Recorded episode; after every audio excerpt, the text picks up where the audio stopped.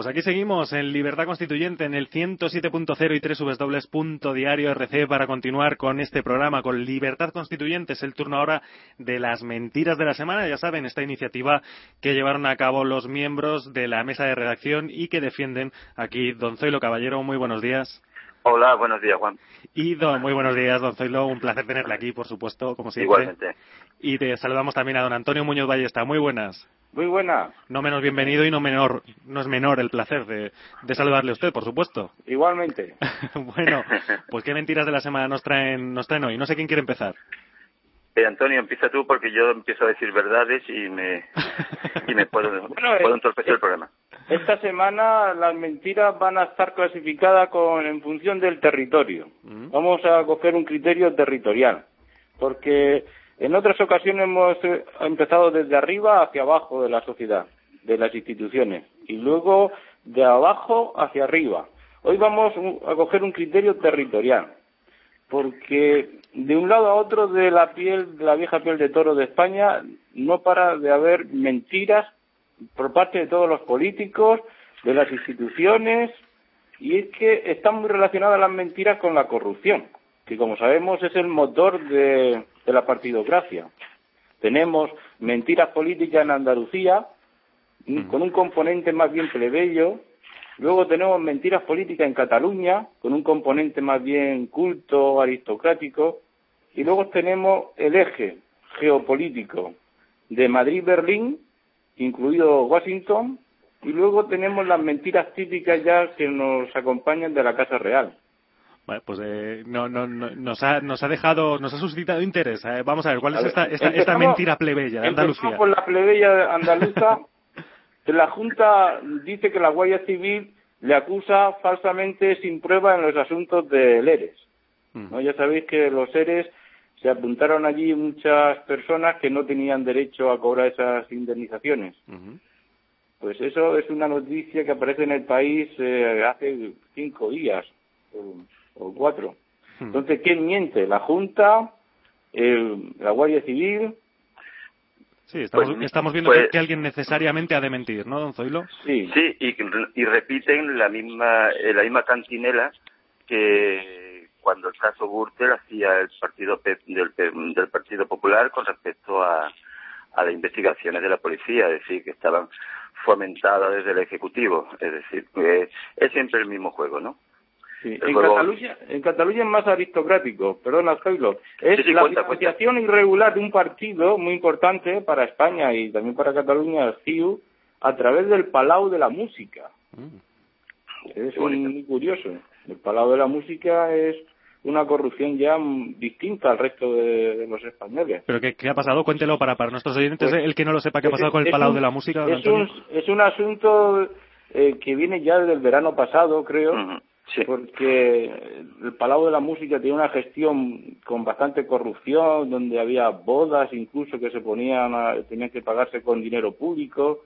Hay un asunto muy turbio ahí, pero sin embargo es muy aristocrático. Si habéis estado en el Palau de la Música, eso es una maravilla, wagneriana. Mm. ¿Y, cuál, ¿Y cuál sería la mentira? Bueno, la mentira es simplemente la gestión de este Palau de la Música. Bueno, no, que, que los partidos niegan siempre que sean que estén financiados de forma ilegal. Mm. Ellos mienten, dicen que su financiación no tiene, no es todo verdadero, está, es todo transparente. Y tiene, y tiene oscuros, ¿no, don Zoilo? No, no, es verdad.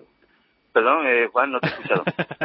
le, le, preguntaba por la financiación de los partidos políticos, que tiene más que tiene más oscuros que claros, ¿no? Bueno, la financiación de los partidos políticos es es una caja de Pandora, es decir, eh, nada bueno, es la base del sistema, un hmm. partido financiado desde el Estado y que cogen todo lo que a lo, que la mano del Estado puede puede llegar y como la mano del Estado en este país llega a todos lados pues cogen de todos lados sí, no es la clave es la clave ¿Eh? perdón es la clave de de la corrupción, incluso hasta de Bankia. Todos los asuntos de Bankia, de los agujeros financieros, vienen de, de la oscuridad que hay en la financiación de los partidos. Necesitan mucho dinero para las campañas electorales, para pagar a todos sus medios de desinformación. Eh, necesitan grandes cantidades de dinero que, sí, claro, y, además que de, de, sitios muy eh, muy desconocidos. Sí, y además crean la trama, la trama del poder. Es decir, como ellos lo necesitan, los otros se lo dan y están todos entretejidos. Por eso es, es una relación mafiosa. Eh, como tú me necesitas, yo te lo doy y a la vez tú ya eres rey mío. Es por eso es tan difícil desmontar este sistema, porque está todo, todo muy bien entretejido. Si al menos tuviéramos libertad de prensa, pero como solamente es el Radio Libertad Constituyente y el Diario República Constitucional, que dice algunas cosas, o que dice todas las cosas que sabe, o casi todas, pues eh, no hay manera. No hay manera. Pues, es decir, es, Don Zoilo, por, favor. es, que, es que al hilo de esto me estaba acordando precisamente del caso Watergate. es decir, como la mano de Nixon quiso llegar hasta hasta el hasta el hasta el partido hasta el partido rival. Pero fue un, un periódico unos periodistas los que lo pararon. Si fue la libertad de prensa la que impidió que el ejecutivo de Nixon convirtiera Estados Unidos en un régimen muy parecido al nuestro por ejemplo. Porque recuerdo que en el caso Watergate el, el vicepresidente que no recuerdo su nombre acusó al Washington Post de que era un partido claramente de filiación democrática, de, demócrata. Hmm. Sí, que, que lo que decía estaba contaminado por posición partidista. Primero era falso y en segundo lugar se demostró que, aquí aquí no vamos a tener ese problema con Jiménez Los Santos y Iñaki Gabilondo no tendremos ese problema no, no, no lo tendremos. Aquí, es una guerra. Yo creo que ellos se lo plantean como una guerra. Y en la guerra la primera víctima es la verdad. Así que mienten desde la transición una mentira detrás de otra. Y mienten ya a, a Merkel, mienten incluso al mercado de, la deuda. Intentan mentir, intentan engañar, pero yo creo que el mercado de la deuda no se va a dejar engañar tan fácilmente. Sí, y además mienten, perdona Juan Ignacio, los, viejos los viejos comunistas, por ejemplo, dado que el otro día vimos a, a Iñaki Gabilondo y a Jiménez Los Santos, hoy podemos ver un detallito de un viejo comunista, Raúl del Pozo, ah, sí. que, incluso recibió un periódico llamado Liberación, que fue una especie de... Y acompañó a Antonio García Trevijano, creo. Sí, sí, en el 94 creo que lo acompañó en su en su, en su ruta por, por España para, para difundir el libro del discurso de la República. Pues dice acerca del rey que, que no quiere jubilación anticipada y se ha ido con una muleta y un muestrario a vender España como marca. Como ha hecho, no como marca, no como el periódico, sino como marca. ¿Has dicho como muleta o mulata? A ver, a ver, muleta, muleta. Muleta, ah. Muleta. Como ha hecho en tantas ocasiones que luego se olvidan. Es decir, para Raúl del Pozo, el rey es un gran benefactor de, España. Sí, claro. Raúl del Pozo ha descubierto las maravillas del estado de partido y de ahí no se baja. Sí. Sí, pero eh, pero su, su táctica, mira, es poco, porque hoy también tiene otro artículo en El Mundo en el que hace, le cuenta cómo le han mandado eh, algún lector le ha mandado que, un Gmail recopilatorio, algo parecido a lo que tú a lo que tú has hecho, ¿eh? de, de, por toda España. Dicen que le han mandado eh, 129, eh, hay eh, un, mapa, un mapa de la corrupción en España donde hay 129 implicados del PSOE, del PP y de otros partidos. Y entonces te hace un recopilatorio de los, de los, de las corrupciones de los partidos. Pero si te fijas bien, con el artículo anterior, está dejando a salvo uno de los símbolos del sistema, que es la monarquía de partido, está dejando a salvo a la monarquía. Con lo cual la astucia, la astucia de Raúl, el escritor, es grande. Son, toreros de la partidocracia, de los medios de información de la partidocracia, son toreros, se saben todos los pases y esperan que el público no sea un entendido en toros. Pero yo creo que el público cada vez es, más entendido en toros. Y si un toro cojea y no es bravo, pues lo devolverá a, a donde ha venido, ¿no? A Chiquero, ¿no? Sí, dice. El público yo creo que está resabiado porque ya le han dado varias cornadas y, de eso no escarmienta, ¿no? Bien, el eje Madrid-Berlín, que el eje Madrid-Berlín, que es algo de espérate, espérate, vamos, a seguir por ahí. Vamos, vamos a seguir por el público. Y, nos remontamos a Nietzsche ahora. Nos, remonta, ¿vale? nos remontamos a cómo la gente, el cuerpo de la gente, como tú decías, Antonio, el, cuerpo de la gente siente, ya siente, la, ya siente las cornadas. Antes se la daban, pero no la sentía. Es decir, porque ahora ya empieza a ser perjudicado. Es aquel, aquel aforismo de Nietzsche en el que el hombre no teme tanto ser engañado, sino ser perjudicado por la mentira. Y ahora ya es que es el cuerpo, son, son los sentidos los que lo sienten. La verdad que ya vertical que hablábamos también el otro día, que la gente realmente ya sabe dónde está. Cuando ve a, Botín en Bermudas y agachándose y saludando al rey, todo sonriente, pues Dios mío, la gente dice, ¿esto qué es? este es el mundo, yo voto a esa gente. Sí, yo creo que el, pueblo español cuando siente en su cuerpo eh, la crisis provocada por la partidocracia, porque ya se está enterando que la crisis es provocada por la partidocracia, pues ya se va se va a superar a sí mismo, como diría Nietzsche, va a superarse y se va a convertir en una especie de superhombre y va a derribar eh, la monarquía de partidos. Pero bueno, es una, ahora mismo es una esperanza solamente. Hmm. Pero nunca se sabe lo que puede el cuerpo, lo que puede el pueblo español, como diría Espinosa. Sí, eh, eh, vamos a ver que... Sí, eh, Madrid-Berlín es muy ilustrativo también, porque el 2 de junio, tengo yo aquí apuntado, Merkel explícitamente da una rueda de prensa y dice, en alemán, claro, ya sabemos que España necesita 90.000 millones de euros, que es el agujero de sus bancos y cajas, debido al negocio del ladrillo. Le faltó decir, y a la financiación de los partidos en España. Le faltó decir eso. Bueno, ya sabe el diagnóstico, las soluciones, pues ya se la aconsejó desde Washington Obama para intentar ganar sus elecciones allí en Estados Unidos, eh, pues dar dinero, aunque se salten los tratados de la Unión, eh, pues dar dinero a los bancos, intentar que el euro se mantenga y, claro, dar dinero a los bancos españoles es dar dinero a los partidos, al Estado de partido. Sí. y, el rescate suave, el rescate suave es el rescate en toda regla para eh, los, los, los jefes de partido y los banqueros. Sí, es suave para que no se líe, nada más que eso.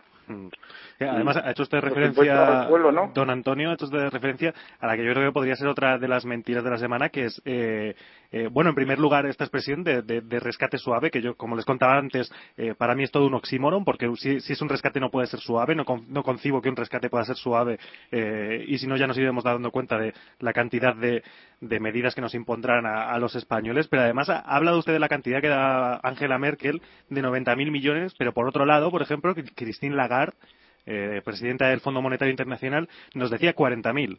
Botín nos decía también 40.000. Hemos escuchado al presidente, de, al secretario del Partido Popular Europeo decirnos 100.000. Es decir, nadie se pone de acuerdo tampoco con las el Fondo Monetario pero, Internacional. Pero eso se explica, eso, eso se explica, ¿eh? Pues, pues, pues si eso usted capaz, se lo agradecería. ¿eh? sí, la, la, explicación de eso es que cuando se, se cuenta con 90.000 o 100.000 es que eh, los bancos también, eh, ellos mm, eh, también van, van a, producir eh, riqueza negocio, van a ellos mismos se van, van, a, van, a, van a aportar con su trabajo, con su plusvalía, eh, van, a, van a aportar esos 90 o 100 mil. Es decir, se necesitan 90 o 100 mil, pero los bancos necesitan que le aporten desde fuera 40 mil. Esa parece ser que es la explicación en términos económicos de, de la diferencia entre una cantidad y otra. ¿Y entonces cuál es el agujero real de España?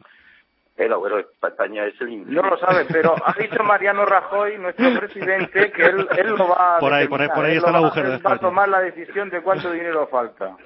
Sí. Como es un gran contable, pues. No, además Rajoy debe de haber ahorrado dinero. ¿Cómo? Sí, como registrador de la propiedad, debe de haber ahorrado dinero.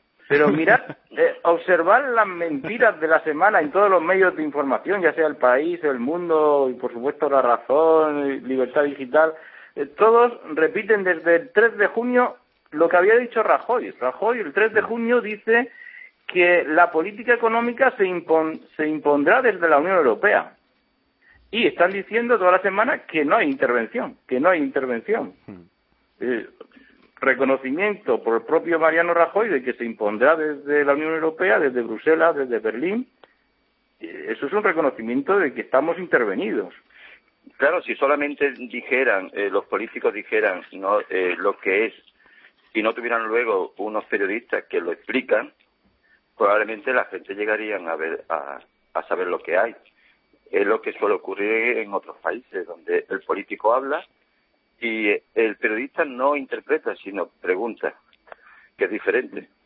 Aquí inmediatamente llegan llegan cuatro, cuatro que se llaman tertulianos, que se llevan el dinero nuestro porque están pagados, por ejemplo, en 24 horas, ¿no? En el programa de televisión española, y te explican lo que lo que son las, las palabras del presidente o de quien sea y tú ya te vas a tu casa como, como, si, el pueblo español fuese un niño que no, no entiende no no como si fuesen débiles mentales no, es porque temen la capacidad intelectual de cualquier otro ser humano, por lo que intentan explicárselo. Es decir, ejercen como sacerdotes, como teólogos.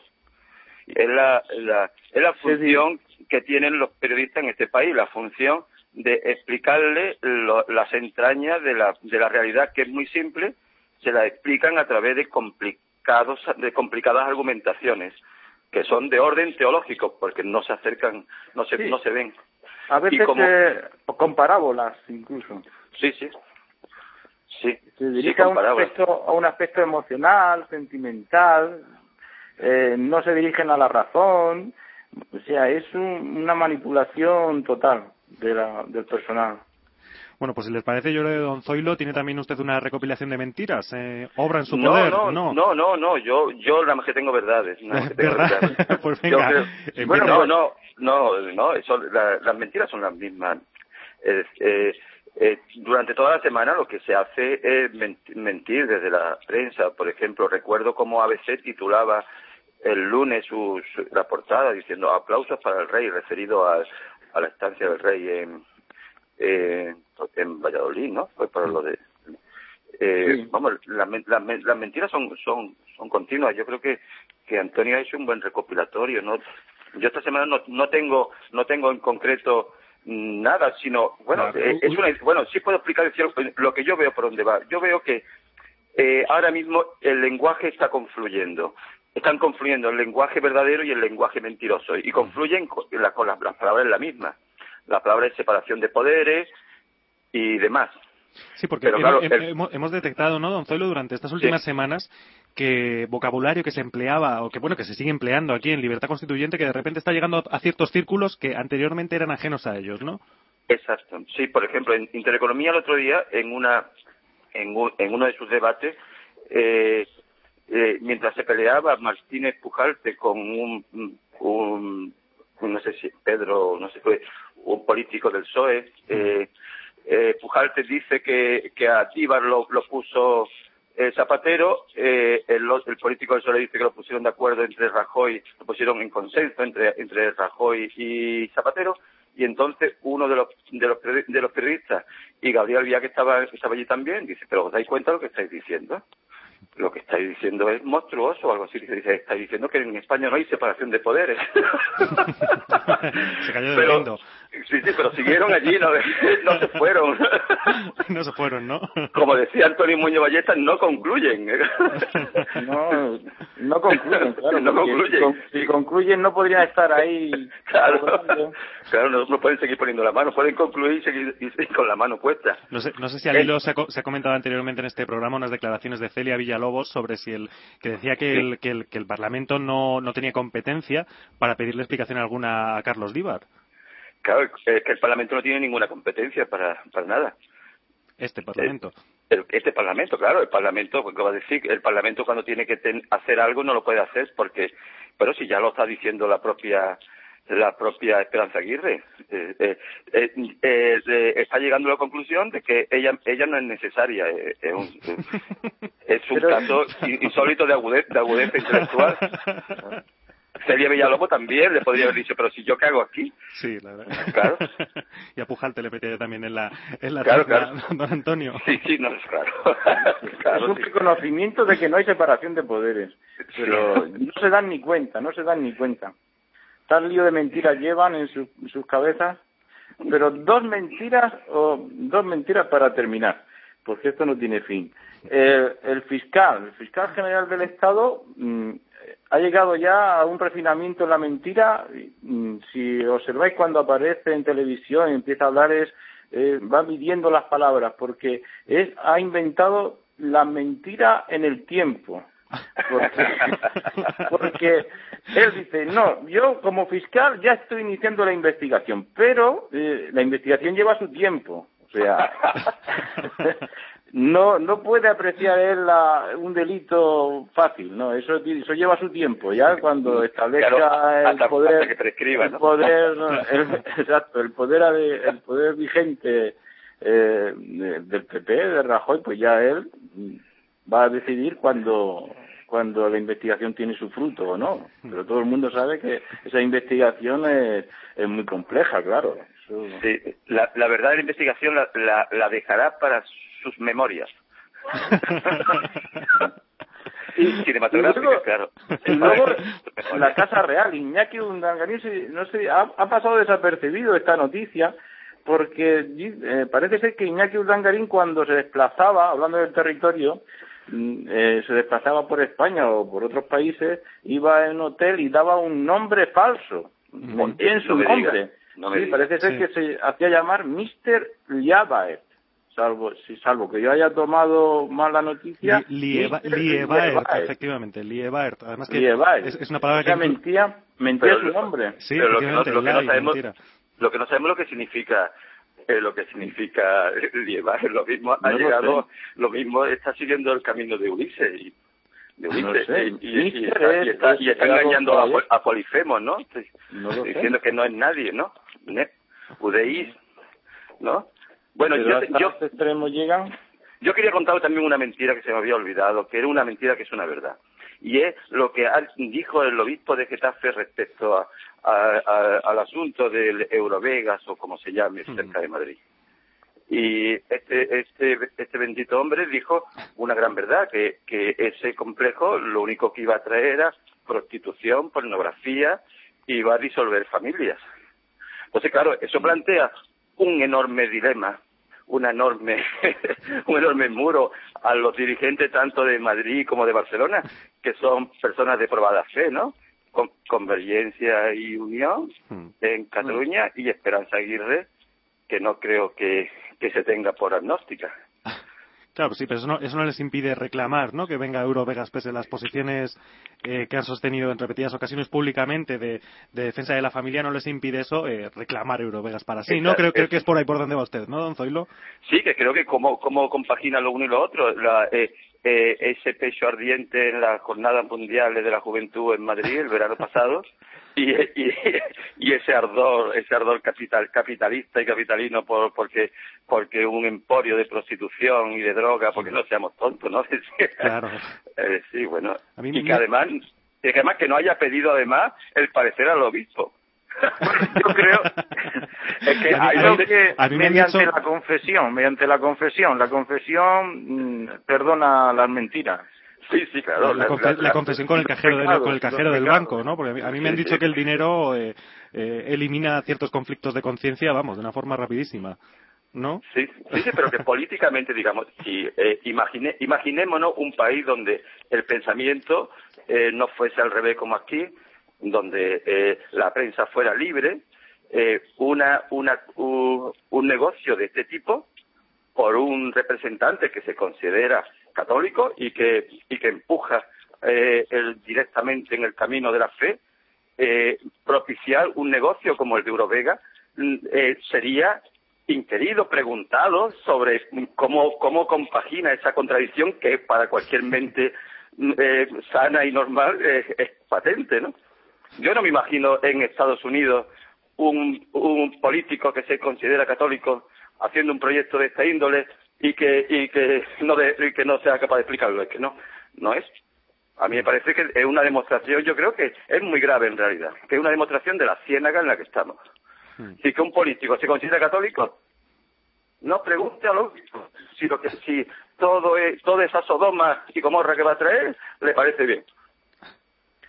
Bueno, es que aquí en España, en España la Iglesia la religión se ha introducido en el Estado y, y hay una institucionalización de la religión que, que está muy mal, no se entiende. Por ejemplo, en Estados Unidos la religión hay libertad, los presidentes eh, Romney puede presentarse y es mormón, creo. Eso en España no, no, se pero, entendería. No, no, no, pero ellos, cada uno según su fe, dan explicaciones públicas. Porque eh, este, las dan. Y son, hay que explicarlo porque, porque para el común de los mortales, como se dice, de los que, de, del público, del público norteamericano, de la opinión pública, es una contradicción que se tiene que resolver el que causa la contradicción. Aquí quien causa la contradicción es la Comunidad de Madrid con Esperanza Aguirre y Getafe está dentro de la Comunidad de Madrid y hay un obispo. Y eso no se, eso demuestra la falta de, de, de, que aquí no se puede mantener un mínimo diálogo, ni siquiera eso. Es decir, explíquenos, La Iglesia Católica debe también iniciar un proceso como hemos iniciado nosotros de separarse, de separarse, de vincularse del Estado. Claro, debe de purgarse, Antonio, debe de purgarse. Exacto, debe purificarse de, de la corrupción del Estado, de Exacto. Eh, comprendemos que, que, estuviera contaminada en su origen como todo el régimen ilegítimo, pero ahora ha llegado el momento de purgarse, de iniciar la vía. César, ya lo dijo Jesucristo, dar al César lo que es del César y a Dios lo que es de Dios. Y lo que es de Dios no es Las Vegas en Madrid o en Barcelona, creo yo. Bueno, como ven, la apisonadora dialéctica de esta mesa de redacción, don Zoilo y don Antonio, que no dejan títere con cabeza. ¿Tenemos alguna mentira más? Sí, porque hemos estado en la superficie solamente. Hemos estado en la superficie. Ahora nos vamos, nos vamos a, a lo profundo, a las minas. Miedo me dan. Asturias está que arde. Está prácticamente como en el 34. Hay una violencia mm, bastante justificada, por otro lado. Bueno, nunca es justificada la violencia, pero hay protesta, me refiero, a protesta eh, de, los, de los trabajadores y tal, porque claro, viendo lo que está ocurriendo con Bankia y, y que ellos se les vaya a quitar el poco dinero y el poco trabajo que les queda, pues eso a los mineros les indigna y, claro, y llevan razón en eso, en protestar. Hmm. Sin embargo, no sale tampoco en los medios de información la noticia, ni hay entrevistas a ellos, ni lo que pretenden.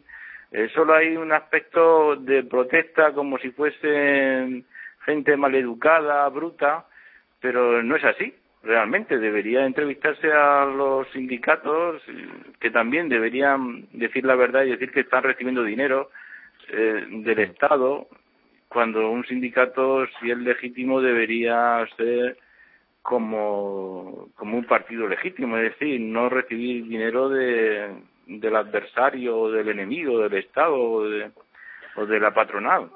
Sí, eh, serían como aquellos mineros chilenos, ¿no? Que estaban atrapados en, en la mina. Ellos están atrapados en la mina de, del Estado.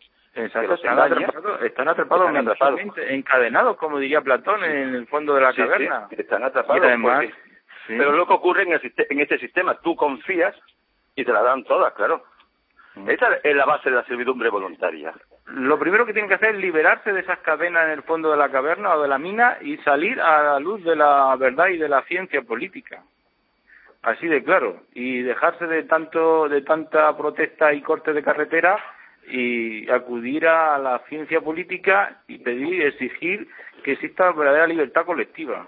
Pero claro, decirle eso es eh, atacar también la ilegitimidad de los sindicatos suyos, que están ahí eh, subvencionados por el adversario. No, eso no parece posible, a no ser que Esperanza Aguirre o alguien se acerque a la mina y les dé una clase de, de filosofía política en Bueno, un filósofo, un filósofo Gustavo Bueno en Asturias bajó a la mina a explicar filosofía. ¿eh? Es un, un modelo a seguir. Y perdió lo de bueno, sí. no, pero lo hizo... Tiene mérito. No, no, sí tiene mérito, sí, el PP se lo pagó muy bien. Bien, y ahora desde las profundidades de la mina a, a las alturas de, del cielo de la literatura, porque Vargas Llosa también ha sido protagonista esta semana. Hombre. Es cierto, es cierto. Vargas, No, no, por el programa de la entrevista, sino por un, eh, a mi modo de ver por, por un, un artículo eh, también en el país donde ataca al pueblo de Grecia, al pueblo griego, porque dicen no entiende cómo siguen creyendo en la democracia el pueblo griego, con los rescates con los que están sufriendo. Pero bueno. Eh, habría que recordarle que en Grecia también hay una falsa democracia. Y a lo que yo iba es, ¿por qué Vargas Llosa eh, defendió, pidió el voto para Rosa Díez y no concluye que en Estados Unidos, el país donde él vive también mucho tiempo al año, hay una democracia muy distinta a la de España o a la del Perú. Yo, es un pues misterio que no sé por qué Vargas Llosa, tan inteligente y tan buen escritor que él, nunca lo dice. Seguramente Antonio Muñoz Molina. Antonio Muñoz Molina vive en Nueva York y no reconoce las diferencias que hay entre Estados Unidos y España en el tema de democracia. También es un misterio. Sí, porque en cuanto lo dijeran, por ejemplo, Vargas Llosa empezaría a ser criticado como que no es tan buen escritor como eh, parece. Ah, como no, que no es un gran, no el miedo, el miedo a... Sí, eh, mm. el, el, miedo a perder, a perder la condición hedonista de privilegiado de un sistema al que de alguna manera u otra se defiende. Es decir, eso hay eh, eh, para, para rastrear la, a un escritor hay que hay que hay que ver qué es lo que su obra te deja. Eh, te deja la obra de, de Vargas Llosa mm, ganas de, de, vivir más vigorosamente, de vivir más auténticamente, de vivir con una libertad de hombre. No, no. Vargas Llosa lo que te deja es, la, es, es hedonismo, sobre todo en su etapa última y todo lo demás es un tratado eh, eh, yo dejé de leerlo la verdad las dos últimas obras no las no la leí sí te da una sensación de que vives en el mejor mundo posible y que hay mucha miseria y dolor y sufrimiento en, la periferia Exacto. en esta radio pero en Marbella no, en Marbella no, en la, en, la, en Marbella no, hay, En la Manzanaza, en Manhattan no, no. donde él vive en Madrid, en París no. Por donde él se mueve, no, pero luego en la periferia, que es muy grande, sí. Palestina, por ejemplo. Vargas Llosa también puede ser una versión parecida a la de Gallardón en política. Eh, Gallardón ha defendido, defiende todo aquello que parece imposible de ser defendido por alguien a quien tú o que la gente etiqueta de derecha. Y Vargas Llosa, que ahora mismo tiene fama de conservador y demás, pues de vez en cuando puede sorprender al público ignorante e ingenuo de que defiende posturas de lo más avanzado, es decir, qué grande es este hombre que no no no no, no llegamos a entenderlo. Sí, el que le gusta tanto adelgazar de vez en cuando mm, debería aprender la vía purgativa. Podemos hablar ahora de la vía purgativa. a mí, para yo se me, me gustó su primera obra, los cachorros, los jefes. Conversación en la catedral también. Conversación en la catedral quizá también, sí. Debería desaprender, en temas políticos, desaprender lo que ha aprendido aquí en España, que ha sido, ha sido malo. Habla, usted, don Antonio, de la vía purgativa. ¿Qué es esto de la vía purgativa? ¿Desaprender la, ¿qué? la partidocracia? Exactamente. ¿No han leído el artículo que ha aparecido hoy en el diario? Hombre, por eso se lo pregunto, don Zoilo. Si, no lo hubiese leído no sabría por dónde iban los tiros, claro. Me he dado cuenta. era una pregunta en que yo tenía la respuesta. ¿Cómo deben ser las preguntas, don Zoilo? bueno, cuéntenos, ¿qué es esto de la vía purgativa? Eh, bueno, nuestros padres creo que utilizaban el purgante como, como un medio para adquirir salud. Eh, como la, esta sociedad se ha vuelto mm, muy delicada con, con los semejantes a los que a los que luego engaña, pues ha renunciado a ese a, esa manera de, de, recuperar la salud. En términos políticos estaríamos en la misma en la misma situación. La partidocracia nos tiene contaminada y envenenada la, la sangre de la vida mental y real. En parte, no completamente, pero tampoco somos tontos del todo. ¿Y cómo, cómo se produce ese proceso, esa vía purgativa? ¿Por dónde podemos empezar a, a realizarla?